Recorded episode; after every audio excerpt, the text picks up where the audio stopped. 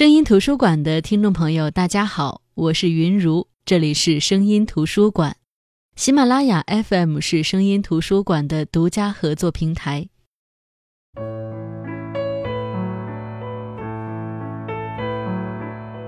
前一段时间装修房子的时候，曾经跟朋友说，我明白了一个道理，那就是何以解忧，唯有暴富。从来没有哪个时候会像在装修的时候那样觉得有钱真好。只要有钱，我装修遇到的各种问题都不是问题。古时候解忧有杜康，现在解忧我们梦想着自己暴富，但其实大多数时候，我们心中的忧虑只是需要一个倾听者，一个小的发泄口。那么，假如有这样的一家杂货店，他不仅卖各种杂货，还专门接受各种咨询，大到人生选择，小到考试如何拿满分。你的每一个问题，他都认真对待，认真回答。那么你会咨询他什么问题呢？如果真的有这样的一家解忧杂货店，你期待什么样的故事上演呢？那么今天我们就来分享这本已经红遍世界各个角落的书——东野圭吾的《解忧杂货店》。《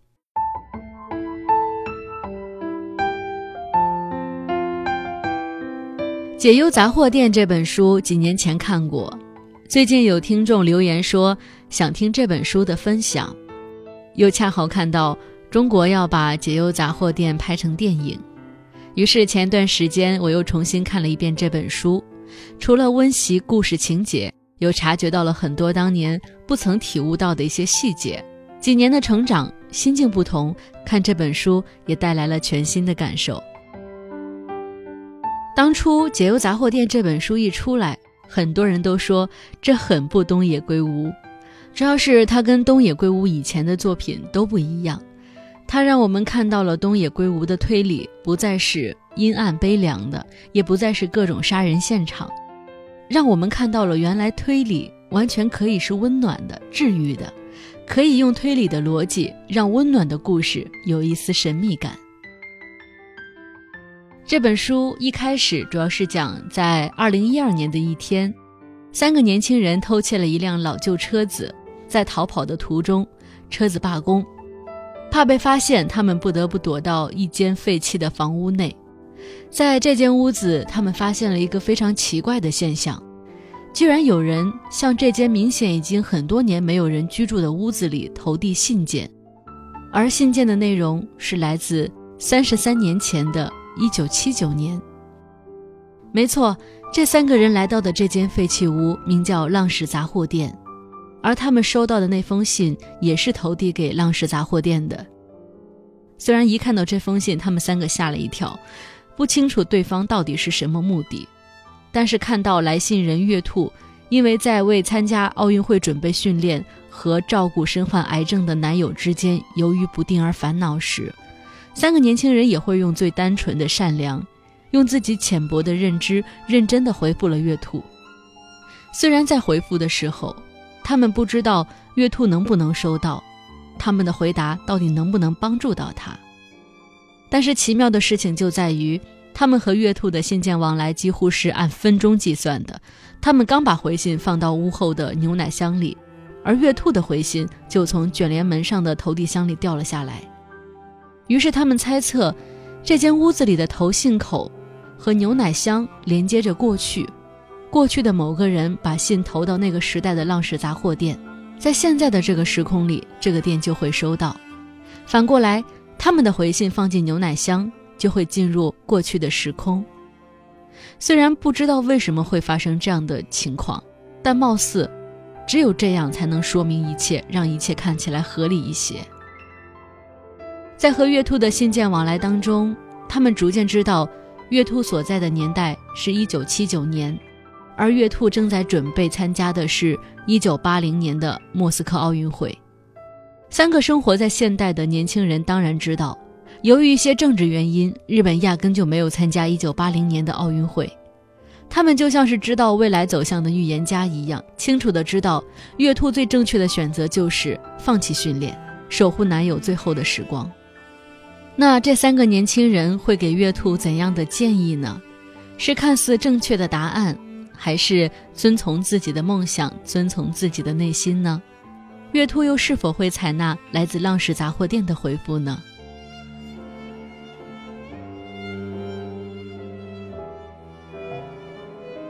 我们都曾经有过梦想，在成长的过程当中，我们也都经常说，梦想抵不过现实。面对梦想和现实的抉择，有很多人都有过彷徨，有过无奈，有过妥协，有过坚持。放弃的人经常在一个个不如意的时候回忆当年，坚持的人经常在一个个挑战面前问自己坚持的意义究竟是什么。那第二个故事的主人公。也有这样的烦恼。年轻的他一直有音乐梦想，可是父母希望他回家里继承自己家里的渔货店，一边是坚持多年却一无所获的梦想，一边是年迈父母的期盼和看似稳定无忧的生活。他是否该放弃世俗眼中的天真？他是否该接受大家期盼的安稳？无从选择。他也想从浪矢杂货店得到一点建议，而这封信的回答者，依旧是未来时空的三个年轻人。他们之间的书信往来，会擦出什么样的火花呢？到底什么样的回答才能够让这个几乎人人都会碰上的问题，也就是梦想和现实的选择，有一个妥善的解决办法呢？可能说到这儿，有人会问。浪矢杂货店明明是一个杂货店，为什么会做起解决烦恼的事情来呢？我想这是很多人一开始读这本书最大的困惑。在第三个故事当中，我们就能得到答案。原来杂货店的主人叫浪矢雄志，在晚年妻子去世之后，他因为日子空虚，就干起了类似这种烦恼咨询的工作。起初都是杂货店周边的孩子向他发出的天真的询问，也有人有恶作剧，但是因为浪矢爷爷对每一个咨询、每一封信都有真诚的回答，所以逐渐有人愿意真正的说出自己的烦恼，也渐渐的，浪矢杂货店的名气越来越大，甚至有媒体都来采访报道过。浪矢爷爷说，每一个回答都要费心思。因为人的心声是绝对不能忽视的，就像有一个未婚怀孕的女孩在纠结要不要生下孩子的时候，向他来咨询。虽然那个时候浪矢爷爷知道，对于这个女孩的一生来说，打胎是最好的办法，但是多年做咨询的经验下来，他逐渐明白一件事，那就是很多时候，咨询的人其实心里早已经有了答案。来咨询只是想确认自己的决定，是不是能够得到支持，所以才会有人在浪矢爷爷给出了建议之后，会再次写信过来。大概就是因为浪矢爷爷的回答和他内心真正的想法不太一样。就像那个女孩，她当然明白，对于当时的她，没有工作，没有依靠，没有丈夫，生下来的孩子就是没有父亲。堕胎当然是最好的选择，但是她仍旧写信来咨询，这难道不是希望浪矢爷爷的回复能够坚定他自己生下孩子的决心吗？每一个咨询者在接受了浪矢雄志的建议后，人生究竟带来了哪些改变？是巧妙地渡过难关，还是就此陷入人生的险境？这是浪矢雄志自己都没有办法知道的问题。而东野圭吾在写这本书的时候，他构架故事的巧妙之处就在于，虽然浪矢雄志没有办法得知当初咨询他是否该打胎的女孩后来如何，但是在一年之后的一篇报道上，他看到一则死亡消息，看到对那个消息的事件描述，他很确信，那个开车开进海里坠海的女子，就是一年前向他咨询的那个女孩。而报道当中还提到，在坠海后不久，车上的一个一岁多的婴儿被推出车外，奇迹生还。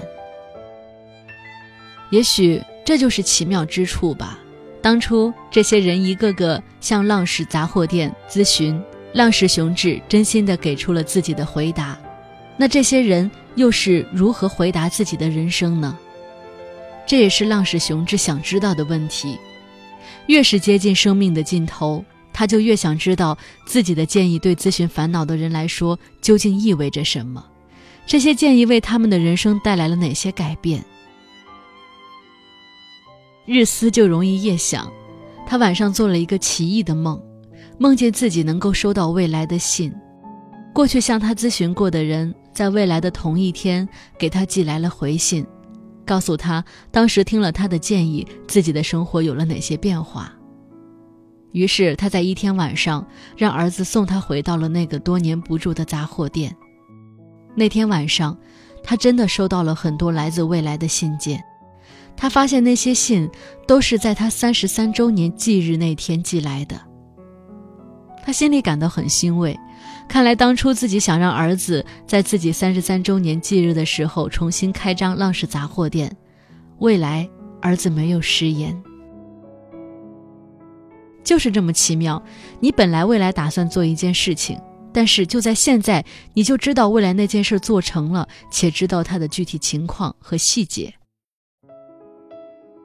第二次读这本书时，让我重新有感悟的是接下来的故事。一个叫浩介的少年喜欢披头士乐队，家庭优渥的他有一整套的音响来播放披头士的音乐。而从披头士资深粉丝表哥那里，他得到了全套的披头士黑胶唱片。在那个年代，在那个年纪，这是一件很酷的事情。可是好景不长，浩介的父亲公司经营不利，欠下巨债。父母决定带着浩介在一个确定的日子里连夜逃跑。浩介当时十分惊讶父亲的决定，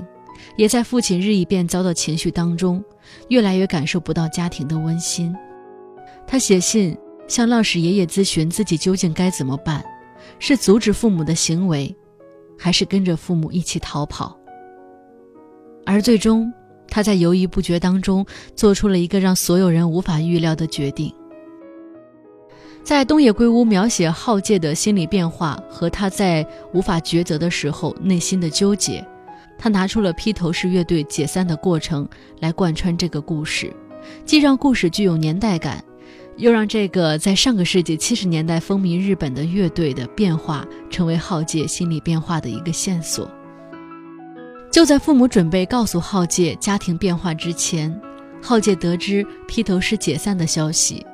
这在这里就埋下了一个伏笔，暗指浩介的家也要散了。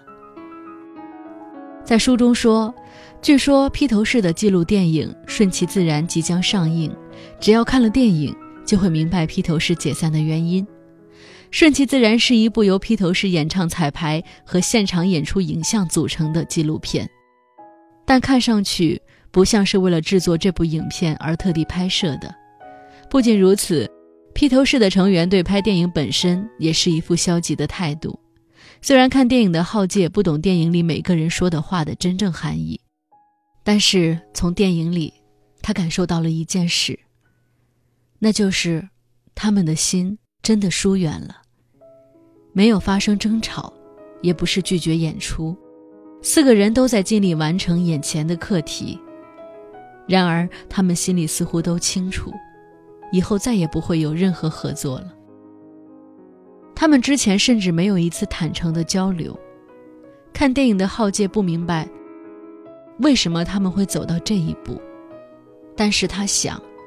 人与人之间情断意绝，并不需要什么具体的理由，就算表面上有，也很可能是心已经离开的结果，事后才编造出的借口而已。因为倘若心没有离开，当将会导致关系破裂的事情发生时，理应有人努力去挽救。如果没有，说明其实关系早已破裂。所以四个成员谁也没有挽救乐队，就像看客一般，眼睁睁看着船只沉没。这段话看似是对披头士为何走到解散这一步原因做的一个推测，但其实是对浩介家庭即将解散的原因的一种分析。家庭横遭巨变，父母和他之间没有有效的沟通，父母对他的态度大大改变，对未来的恐惧，对改变的紧张，都让浩介这个孩子觉得，他和父母的心已经不在一起了，无论如何努力都没有办法挽救了，即使生活在一起，也没有真正的意义。正是基于这样的感受，浩介才会做出那样的选择。即便几十年之后，浩介通过一些其他事情了解到父母对自己的爱，但是我们依旧无法否认，人和人之间的关系其实是紧张和微妙的。事实上，这世界上的所有关系都是这样的：朋友不经常往来，没有人为维系关系做出努力，那么这段友情很可能就随着时间的消逝而消失。爱人磕磕碰碰。没有坦诚的沟通，没有人为解决问题而努力的想办法，没有人为关系的正常化做出必要的努力，那么爱情迟早会在琐碎平常的生活中消磨殆尽。就拿当红炸子鸡组合 TFBOYS 来说，三年前很多人都不看好这个组合，但是他们现在已经是中国最红的组合，组合内的三人也是流量担当，任何节目只要他们参与。根本不担心收视率，他们拥有最庞大的粉丝群。看看他们来时的路，三个毫无背景的男孩在十二三岁的年纪，顶住各方的嘲笑和压力，走红网络，正式出道。那时所有的荣誉都是三个人的，当然，辱骂也是三个人一起扛的。他们一起练歌练舞，陪伴彼此的成长。甚至在一起待得久了，他们熟知彼此的习惯，会莫名其妙的举止一致。无论在镁光灯下多么努力地伪装成大人的模样，只要三个人在一起，即使不能肆无忌惮地打闹，三个人也总是眉眼含笑，一秒变成欢脱的少年。这其实就是一个简单的故事：三个少年在追梦路上彼此陪伴，共同成长。年少时，所有人都把他们当孩子。唱唱歌、跳跳舞都赢得巨大的关注，但是随着他们长大，他们必须直面娱乐圈的各种规则。未来他们各自的发展方向是什么？甚至他们三个也要被比较来比较去，三家粉丝撕成一团。那他们三个人自己有没有担心过，他们未来的关系是否会发生变化呢？会不会像披头士乐队这样，眼看着那艘船沉沦，而没有人努力挽救呢？故事的开头是美好的，故事的结局如果注定是悲剧，那么也会有无限的悲凉。如果未来有一天，昔日陪伴成长的兄弟形同陌路，全程无交流，即便我们对三个少年无感，但是想到曾经美好的故事有这样的结局，也还是会有些难过吧。浪矢雄志去世的三十三年后，浪矢爷爷的孙子在网上发布消息：九月十三日的凌晨到黎明，浪矢杂货店的咨询窗口复活，请那些过去咨询过的朋友回信，谈谈当时浪矢爷爷的回复对他们的人生有什么样的影响。而三十三年后，九月十三号凌晨，正是三个年轻人误打误撞来到浪矢杂货店的时间。这就是东野圭吾构建的时空交错的巧合，让五个平凡的故事彼此交错。这其实就像我们的人生一样，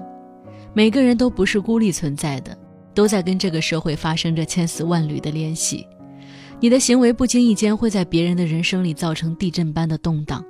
而别人的无心之举也有可能成就你的一个夙愿。而每一个时刻也不是孤立存在的。过去的某个瞬间、某个想法、某个决定，可能和现在的某个时刻息息相关。其实每个人在这个世上都有自己的路要走，又有谁能真正的替你回答你的人生呢？面临人生重大选择的时候，我们的焦虑和担忧，其实只是不敢直面自己内心的一种自我逃避。很多时候，我们都已经做出了自己的选择，只是我们担心。这选择不是百分之百的道德正确，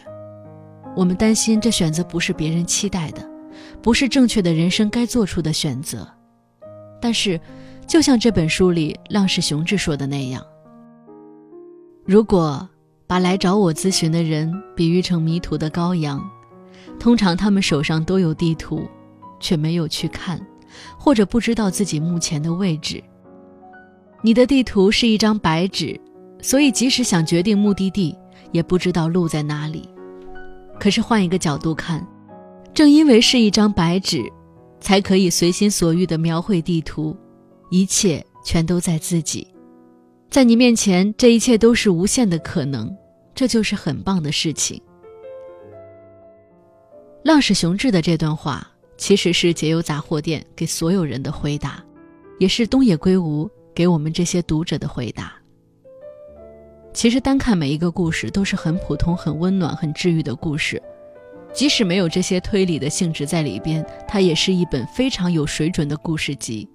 但是东野圭吾带着他推理的诚意和那种能够吸引人的奇妙的构架，让逻辑、让推理在这故事当中穿插，每一个故事都给你留下很多线索，让我们在阅读的时候，也叩问了真心和人性。向着，向着明亮那方，向着，向着明亮那方。好的，这就是今天的声音图书馆。今天跟大家分享的这本书是东野圭吾的《解忧杂货店》。这本书共有五个故事，虽然每一个故事都可以单独成立，但总有一些疑惑在我们心中。再继续看下去，你就会发现，这些疑惑的答案居然在别的故事当中。五个故事的主人公生活在不同的年代，却和浪氏杂货店都有着这样或者那样的关系。五个故事的主人公虽然彼此不认识，却都和一个叫做丸光园的儿童福利院有着千丝万缕的联系。而浪矢杂货店和丸光园究竟彼此有着什么样的联系？背后又有什么样的故事呢？各位还是在书里寻找答案吧。好的，我是云如，这里是声音图书馆，我们下期再见。